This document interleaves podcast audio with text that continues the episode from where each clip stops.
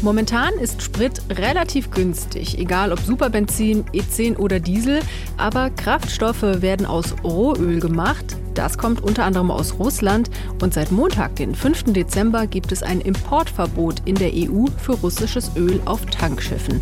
Aber was heißt das für die Spritpreise? Darüber reden wir in dieser Folge von Energiekrise und jetzt.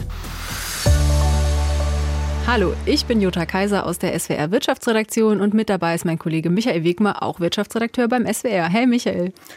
1,90 äh, möchte ich an dieser Stelle mal gepflegt in den Raum werfen. Das ist der Dieselpreis, der mich interessiert. Den habe ich gesehen an einigen Tanken auf dem Weg hierher ins Podcast-Studio in Baden-Baden. Ja, auch von mir einen schönen guten Tag. Schön, dass ich dabei bin. Ja, ich freue mich auch. Ich weiß ja auch, dass du mit dem Auto pendelst. Ich verrate jetzt auch mal von wo nach wo. Also von Karlsruhe kommst du nach Baden-Baden. Richtig. Ich weiß jetzt allerdings nicht so genau, wie oft du fährst. Also wie viele Kilometer kommen da so im Monat normalerweise zusammen? Ich muss erst mal sagen, bevor gleich böse Mails kommen, ich mache das nicht, weil ich faul bin, sondern weil der Klassiker die Anbindung an den öffentlichen Nahverkehr von da, wo ich wohne, zum Arbeitsort einfach eine Katastrophe ist. Und ich brauche dreimal so lange, wenn ich das mache, wie wenn ich mit dem Auto fahre. Deshalb fahre ich mit dem Auto. Das sind am Tag 100 Kilometer ungefähr. Und weil ich wirklich eigentlich jeden Arbeitstag fahre, mal 20, sind das ähm, 2000 Kilometer im Monat, die ich fahre. Wow, das ist richtig viel. Und das ist ja nur der Arbeitsweg. Du fährst ja wahrscheinlich auch ab und zu mal noch so mit dem Auto. Ja, zu Hause versuche ich dann vieles eher mit dem Rad zu machen, aber klar, längere Strecken, Urlaube und so kommt alles noch oben drauf. Und wenn du jetzt so viel fährst, hast du auch die Spritpreise eigentlich immer genau im Blick oder wie machst du das? Nicht so wirklich. Ich finde den Spritmarkt in Deutschland mega anstrengend. Alleine diese ganzen Preissprünge jeden Tag. Also ich bin nicht der Typ, der dann morgens zehnmal in die App guckt und bis ich dann an der Tankstelle bin, hat sich der Preis schon wieder geändert. Ich fahre an relativ vielen Tanken vorbei tatsächlich aber auf dem Weg zur Arbeit. Aber du schaust dann schon. Also du siehst ja dann die Preise. Ich sehe die Preise genau und gucke aber wirklich dann an der Tanke und da, wo es mir relativ günstig erscheint, da tanke ich dann auch, wenn ich muss. Aber ich check jetzt nicht jeden Tag morgens, mittags, abends zehnmal mit drei Apps die Spritpreise. Okay, also 1,90 hast du gesagt, hast du heute Morgen gesehen auf dem Weg zur Arbeit. Aber jetzt lass uns doch mal nachschauen, wie sind die Spritpreise jetzt genau in diesem Moment, also wo wir die Folge aufzeichnen. Das ist heute Mittwoch, der 7. Dezember und es ist gerade 10.17 Uhr. Absolut richtig. Sehr gut. Also man kann diese Spritpreise ja auf ganz vielen Seiten im Internet, auf Apps und sowas nachschauen, hast du schon gesagt. Wir sind jetzt vom SWR, deswegen schauen wir auf die Seite, die der SWR hat. Ähm, die verlinken wir euch auch in den Shownotes, wenn ihr Lust habt, könnt ihr mal gucken. Und genau, ich beschreibe die mal so ein bisschen. Also es, man sieht eine Deutschlandkarte, äh, man sieht auch die Bundeslandgrenzen und man kann einstellen, so eine Art Filter setzen, tanke ich jetzt Super, E10 oder Diesel. Ich zum Beispiel tanke super, bin auch Autofahrerin und da sieht man jetzt sozusagen einen riesen Farbteppich, also von, ich sag mal, hell türkis bis dunkelblau. Und je heller die Farbe, desto günstiger ist der Sprit. Ich habe die Seite auch offen, das ist richtig. Und ich muss sagen, für mich, ich bin eine totale Niete in Geografie. Also Bundesländer, Orte, Flüsse, Gebirge, ah, katastrophal. Und ich kann aber hier einfach einen Ort eintippen und ich bekomme gleich sogar noch das Bundesland dazu angezeigt. Also für mich perfekt. Schau mal für mich in Mainz. Ja, machen wir gleich. Machen wir live. Mainz in Rheinland-Pfalz. Das hätte ich jetzt vielleicht gerade auch noch so gewusst. Immerhin, ich bin stolz. Lass mich draufklicken. Seite lädt. Mainz. Ich hab's. Der Dieselpreis heute Morgen im Mittel bei 1,81. Du hast aber jetzt gesagt, dich interessiert super, also gucke ich nochmal nach. 1,74. Oh ja, das ist relativ günstig, würde ich sagen. Obwohl ich sagen muss, ich check es nicht so regelmäßig, weil ich halt, ja, ich wohne etwas näher einfach hier am Sender. Acht Kilometer, fahre das mit dem Fahrrad und fahre eigentlich nur noch so ziemlich weite Strecken, also zu meinen Eltern, zu meiner Familie oder so. Wenn es geht so auch so um die 100 Kilometer, fahre ich dann mit dem Auto. Deswegen schaue ich da auch nicht so ständig. Aber ich habe neulich mal getankt und das war dann noch ein bisschen teurer. Sollen wir noch mal bei Karlsruhe gucken? Du hast ja schon verraten, da wohne ich. Da klicke ja. ich drauf. Und für mich natürlich erstmal der Dieselpreis im Mittel heute 1,77. Und jetzt für dich noch mal super, sogar 1,68. Also im Augenblick nach wie vor wirklich relativ günstig. Und ich würde vorschlagen, jetzt nehmen wir mal noch einen Ort wirklich ganz weit weg von uns. Ähm, zum Beispiel Schwedt. Da ist diese Raffinerie, die wirklich auch schon viel durch die Medien gegangen ist, die nur russisches Öl bekommt, liegt in Brandenburg. Und auch hier ähm, Superbenzin heute 1,74 und Diesel im Mittel 1,77 heute Morgen.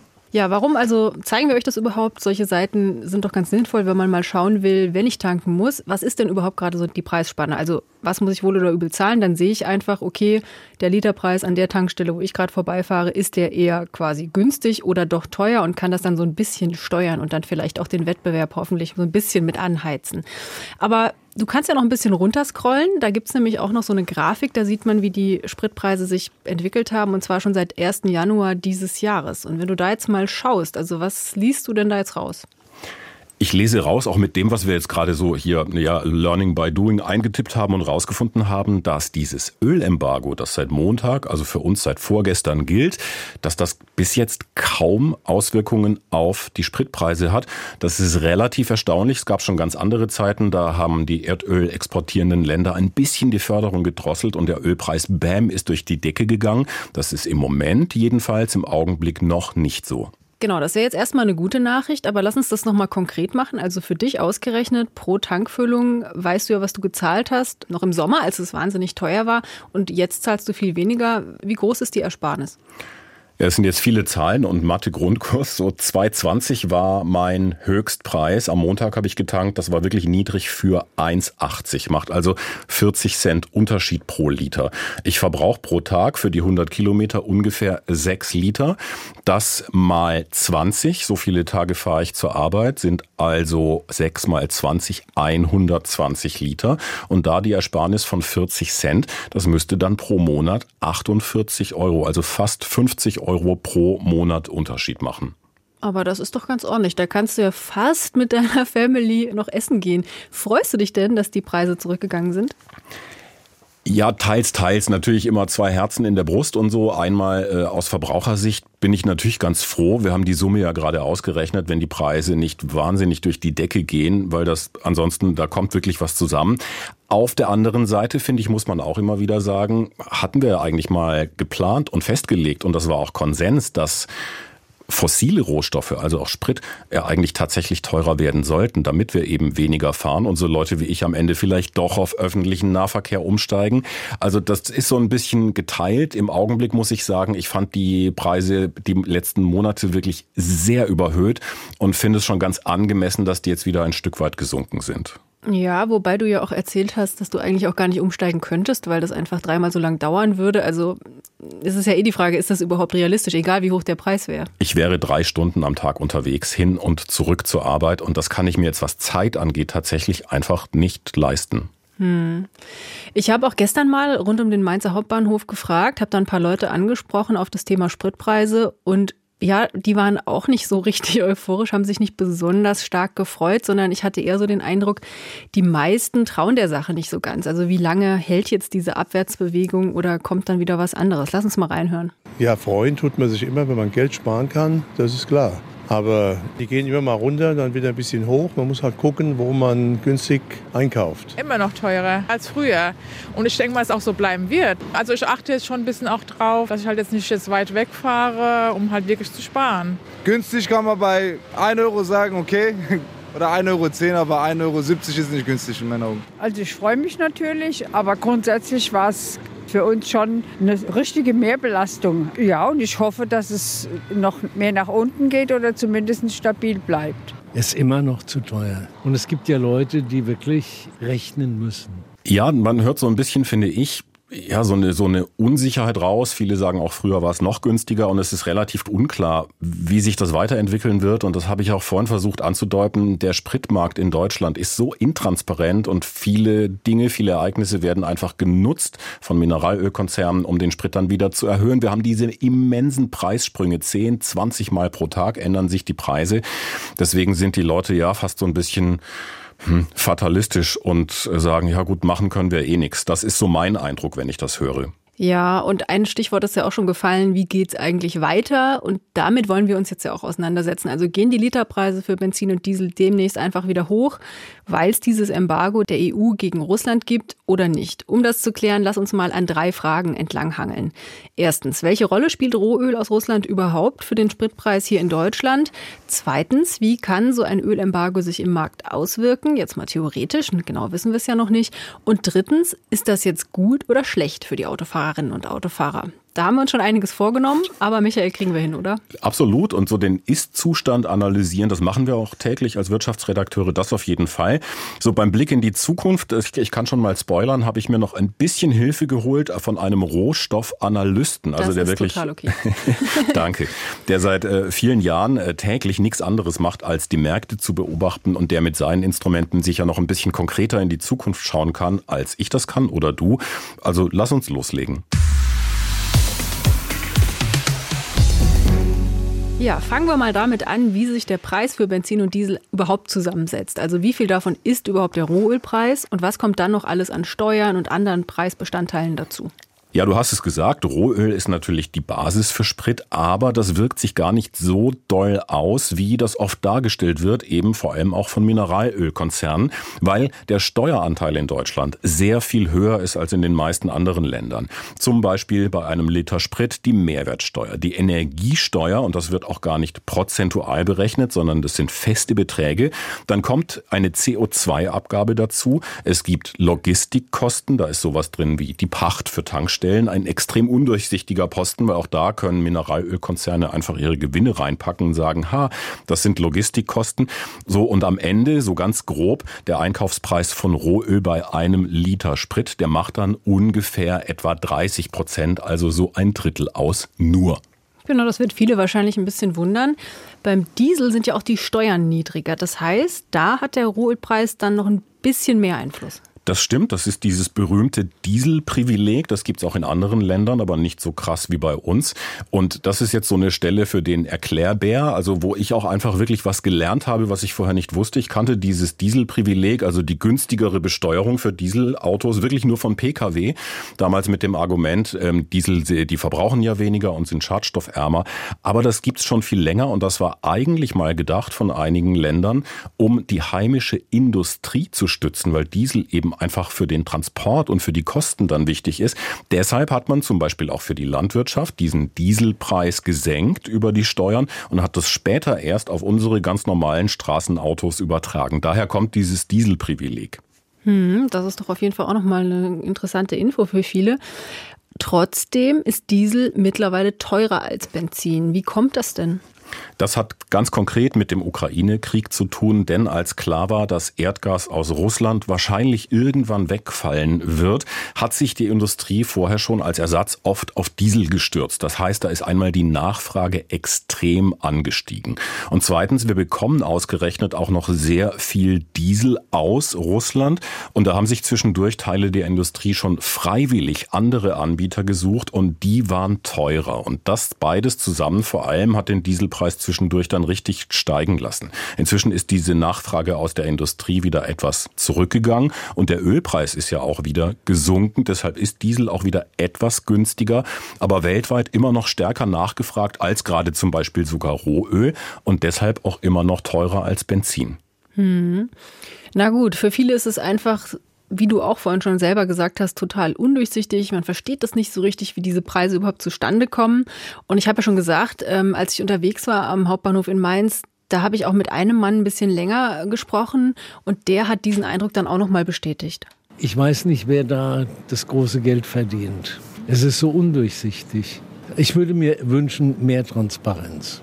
Ja, dazu kann ich nur sagen, geht mir auch so, obwohl ich auch regelmäßig zu dem Thema Spritpreise recherchiere, weil es einfach so viele Dinge gibt, die die Preise auch beeinflussen. Also zum Beispiel auch der Dollarkurs, denn Öl wird ja auch in Dollar gehandelt. Aber auch die politische Lage, die Nachfrage und zum Beispiel auch Transportprobleme. Sowas hatten wir ja auch schon öfter mal, zum Beispiel auch bei Niedrigwasser. Da ist es auch für Profis schwer, immer sämtliche Preisbewegungen zu erklären. Oder sagst du was anderes? Nee, und falls ich das noch nicht gesagt habe, ich finde auch, der Spritmarkt in Deutschland ist wirklich eine Katastrophe. Der ist an Intransparenz nicht zu überbieten.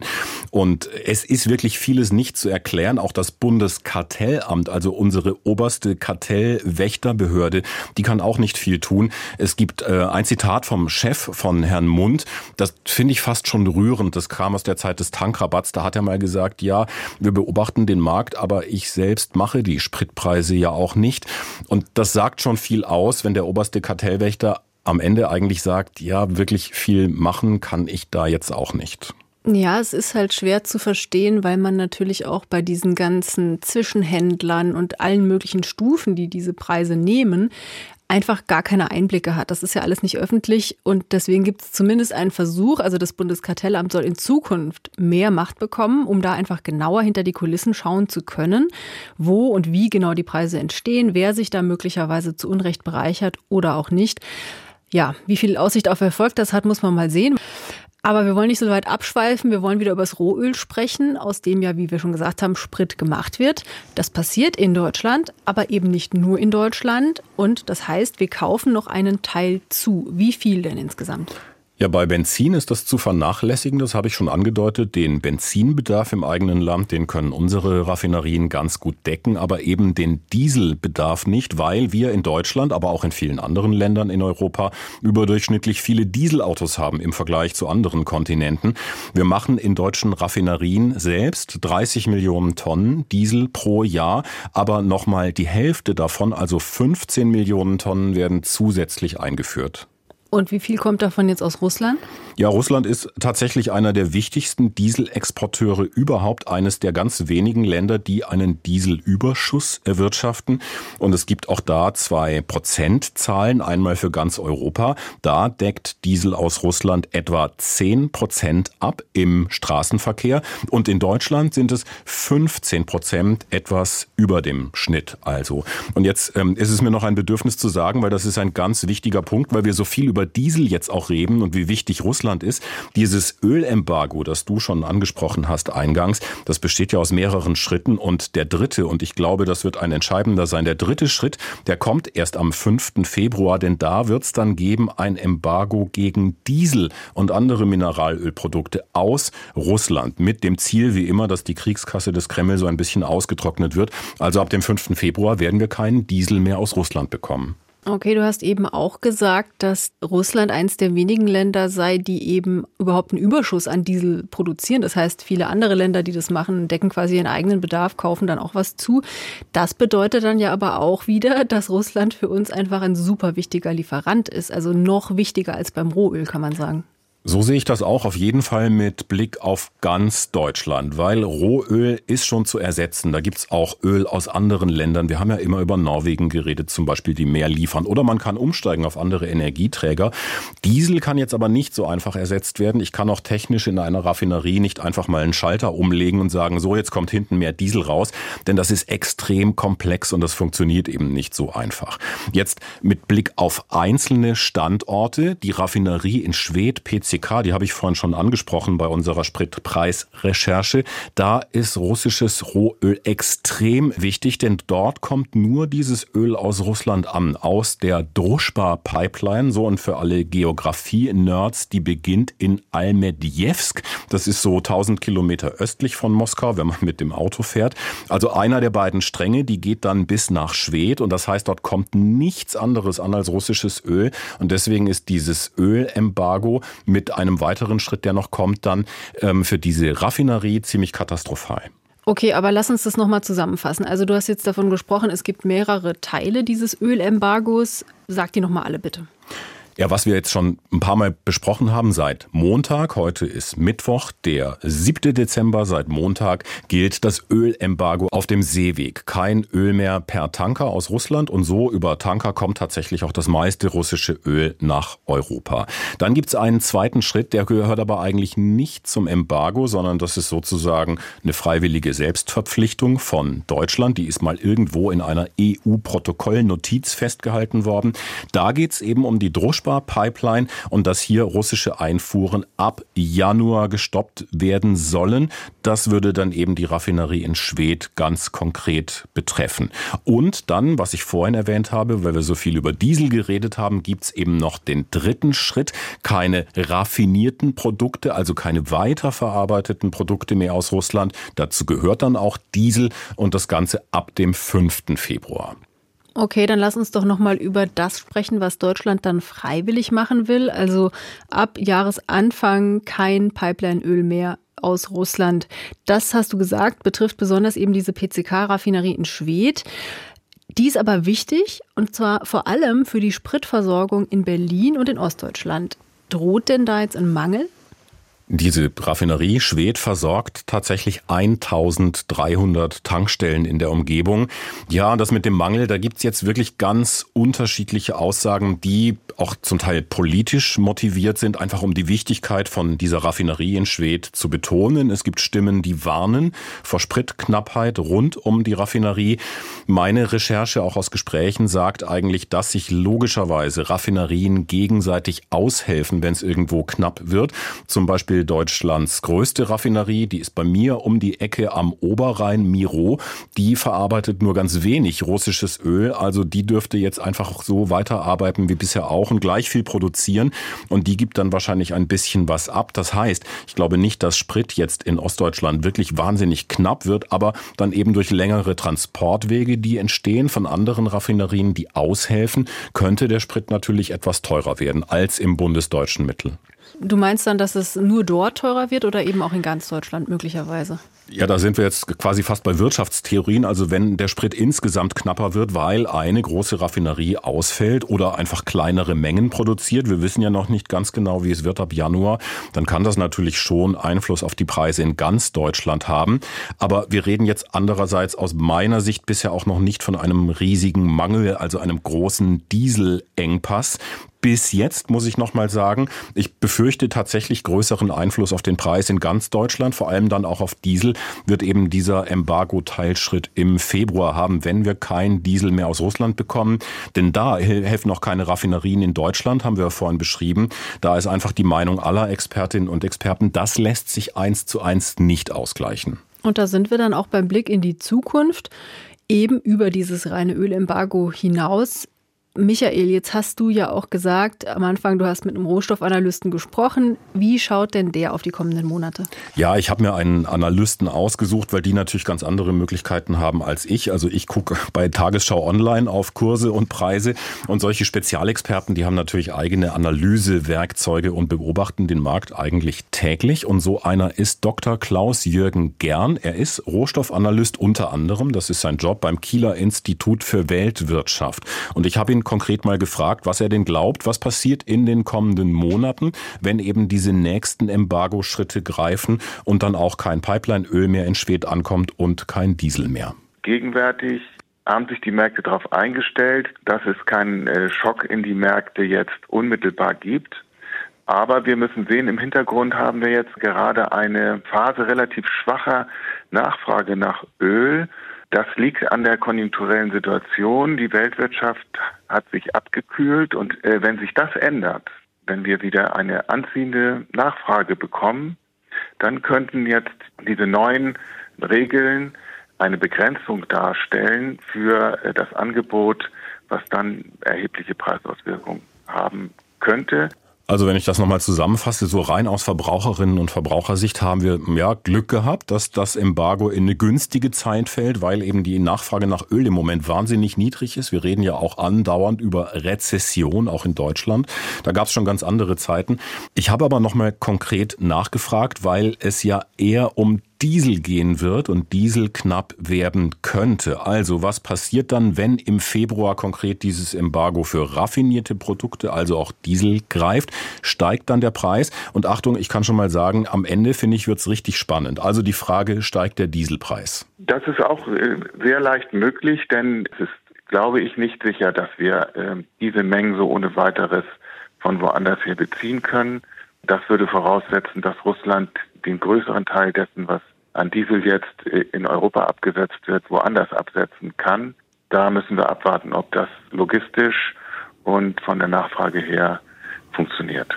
Ja, an dem Punkt, Jutta, ich weiß nicht, wie es dir geht. Die, die letzte Aussage war noch so ein bisschen kompliziert, aber ich verstehe das so, dass da so ein, ja, ein, ein Karussell in Gang gesetzt wird und ähm, Diesel oder Öl dann über verschiedene Stationen verkloppt wird und am Ende wieder zu uns zurückkommt. Siehst du das auch so? Naja, das könnte schon so kommen. Die Frage ist halt, das macht natürlich einen Zeitunterschied. Also wenn Russland nach Indien zum Beispiel seinen Diesel verschiffen will, dauert das natürlich deutlich länger, als wenn es dann nach Europa kommt. Also man muss also mal abwarten, wie schnell das alles geht. Ja. Ich habe das nochmal konkret gefragt, also ob es wirklich dieses Modell ist, was durch dieses Embargo ausgelöst wird, dass Russland zum Discountpreis sein Zeug verkloppt. Eben nach Indien zum Beispiel hast du erwähnt, da stehen viele Raffinerien. Russland hat dafür auch schon tatsächlich Tankschiffe, alte, klapprige Tankschiffe eingekauft. Und ob wir dann von irgendwo irgendwann wieder Produkte teurer einkaufen wie Diesel aus Indien, weil das ist bei uns ja dann möglicherweise knapp. Jetzt muss die Nachfrage, die bisher in Europa äh, aus Russland gedeckt wurde, die muss jetzt von woanders her gestillt werden. Und das kann natürlich nur funktionieren, entweder wenn woanders sehr viel mehr hergestellt würde, das ist nicht möglich kurzfristig, oder wenn eben halt das russische Produkt, das bisher nach Europa gegangen ist, woanders hingeht und wir dafür das bekommen, was die bisher verbraucht haben oder produziert haben, so dass äh, so eine Art Drehtüreffekt oder Karussell, wie Sie es nannten, äh, schon darstellt. Und jetzt mal unter uns beiden. An dem Punkt musste ich sagen, da finde ich doch dieses Embargo wirklich schwachsinnig. Also um es mal so deutlich zu formulieren, das ist doch dann eigentlich für die Tonne, wenn da so ein Verschiebebahnhof stattfindet und wir am Ende teurer das wieder einkaufen, was wir davor günstiger von Russland bekommen haben. Naja gut, aber es ist ja eine politische Sache. Also es geht ja darum, dass man Russland Konsequenzen aufzeigen will dafür, dass sie eben die Ukraine überfallen haben. Das heißt, uns muss da auch bewusst sein, dass das einen Preis hat. Das heißt, es geht ja eigentlich um das Politische und nicht darum, dass wir zum gleichen Preis wieder die Produkte ganz normal einkaufen können. Natürlich wäre das schön, aber ist halt nicht realistisch. Ja, ich habe genau das zum Schluss auch Klaus-Jürgen Gern gefragt. Ich habe ihn gefragt, ob er dieses Embargo dann nicht auch aus wirtschaftlicher Sicht Banane findet. Er hat es jetzt nicht ganz so deutlich formuliert, aber so ein bisschen hat er mir irgendwie doch schon zugestimmt. Ja, es ist am Ende ein Programm, das politisch begründet ist, das wirtschaftlich Kosten erzeugt. Und die Hoffnung ist, dass es eben halt auch in Russland erhebliche Kosten erzeugt. Das wird zu einem gewissen Teil auch passieren, aber es kann nicht wirklich durchgreifend äh, der Fall sein, wenn man nicht das russische Öl wirklich aus dem Markt bekommt. Und das will man aber ja auch nicht, weil man ansonsten diesen drastischen Preisanstieg hätte, der einen selber dann auch wiederum so schaden würde, dass es schwer ist zu akzeptieren.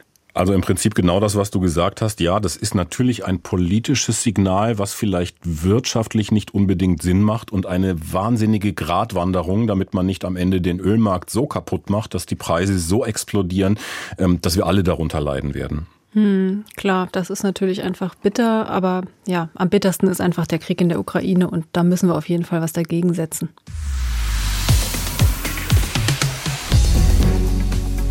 Zeit, das nochmal alles zusammenzufassen und die Frage auch zu beantworten. Was bedeutet das EU-Ölembargo gegen Russland für die Spritpreise in Deutschland?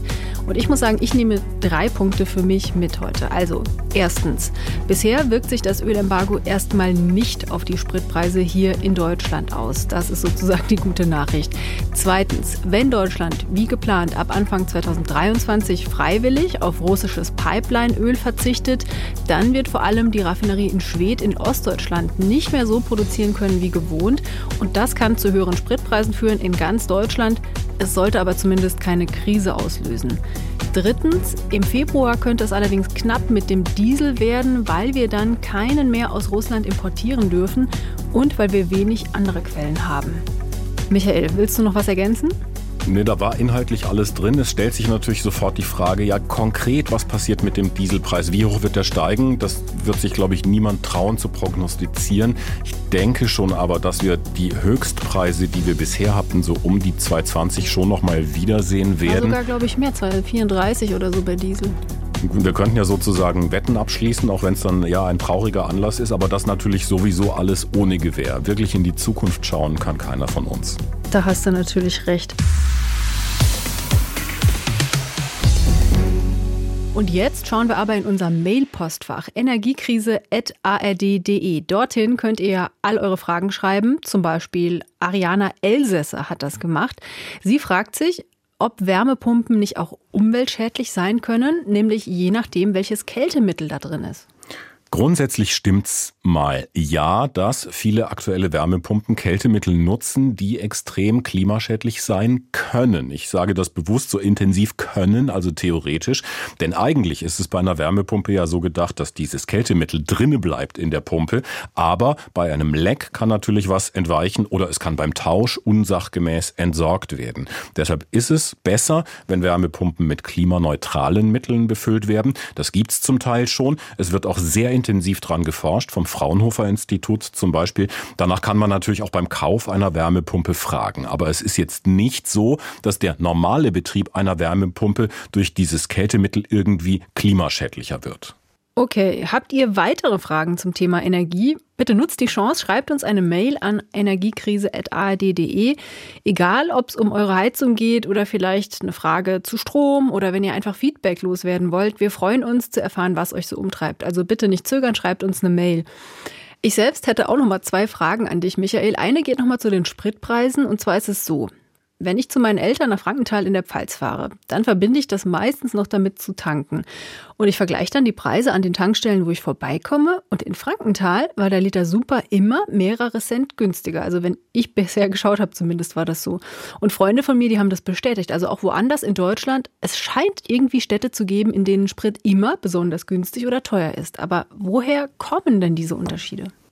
Ja, ich glaube, über diverse intransparente Unterschiede von Spritpreisen in ganz Deutschland haben wir in der Folge jetzt wirklich oft genug gesprochen. Es gibt natürlich auch ein paar handfeste Faktoren, die regional den Preis beeinflussen können. Das haben wir gesehen im Sommer. Niedrigwasser in vielen Flüssen. Da gab es Transportprobleme für Schiffe mit Sprit. Und deshalb war im Südwesten, wo es viele große und wichtige Flüsse gibt, der Sprit durchweg etwas teurer. Und auch die Nähe zu einer Raffinerie, siehe Schwed, spielt eine Rolle. Also je weiter weg eine Tankstelle von der Raffinerie ist, desto länger und damit auch desto teurer ist natürlich der Transportweg dahin. Klar, okay, verstehe ich. Ich hätte aber noch eine Frage, die betrifft Freunde von mir. Also wir haben ja lange über Diesel geredet vorhin und Diesel ist chemisch gesehen fast dasselbe wie Heizöl. Die Produktion hängt zusammen und wir haben ja vorhin festgestellt, beim Diesel werden die Preise ab Februar wahrscheinlich steigen. Gilt das dann ganz genauso für die Preise von Heizöl? Das gilt ganz genauso und sogar noch ein bisschen mehr, weil bei Heizöl ist der Steueranteil viel kleiner als bei Sprit und umgekehrt dann natürlich, logischerweise ist der Rohölanteil höher. Also reagiert Heizöl normalerweise auch schneller auf steigende Ölpreise. Und wir haben im November schon stark steigende Heizölpreise gesehen. Da haben viele Analysten gesagt, das nimmt so ein bisschen vorweg, was jetzt kommt. Und steigende Ölpreise und weniger Diesel, davon dürfte dann Heizöl am Ende auch ein Weit stärker betroffen sein als Sprit. Okay, kann man nur hoffen, dass die meisten ihre Tanks schon voll gemacht haben und da vielleicht nicht darauf angewiesen sind, wenn es jetzt teurer werden sollte, da nochmal nachzukaufen. Ja, das war's dann auch schon wieder für heute mit dieser Folge von Energiekrise und jetzt. Nächsten Donnerstag sind wir wieder für euch da. Wenn ihr Themenvorschläge habt, schreibt uns jederzeit an energiekrise.ard.de. Wir freuen uns auf eure Ideen und ich sage vielen Dank, Michael, für heute und tschüss. Ja, vielen Dank von mir auch. Und das ist kein Witz. Ich muss jetzt tatsächlich, weil der Tank fast leer ist, auf dem Nachhauseweg wieder aus dem Studio raus irgendwo ranfahren an eine Tanke und tanken. ich bin gespannt. Du kannst ja dann zumindest mir über einen kurzen Dienstweg erzählen, wie viel du dann gezahlt hast. Das mache ich. Mach's gut. Energiekrise. Und jetzt ein Podcast der ARD.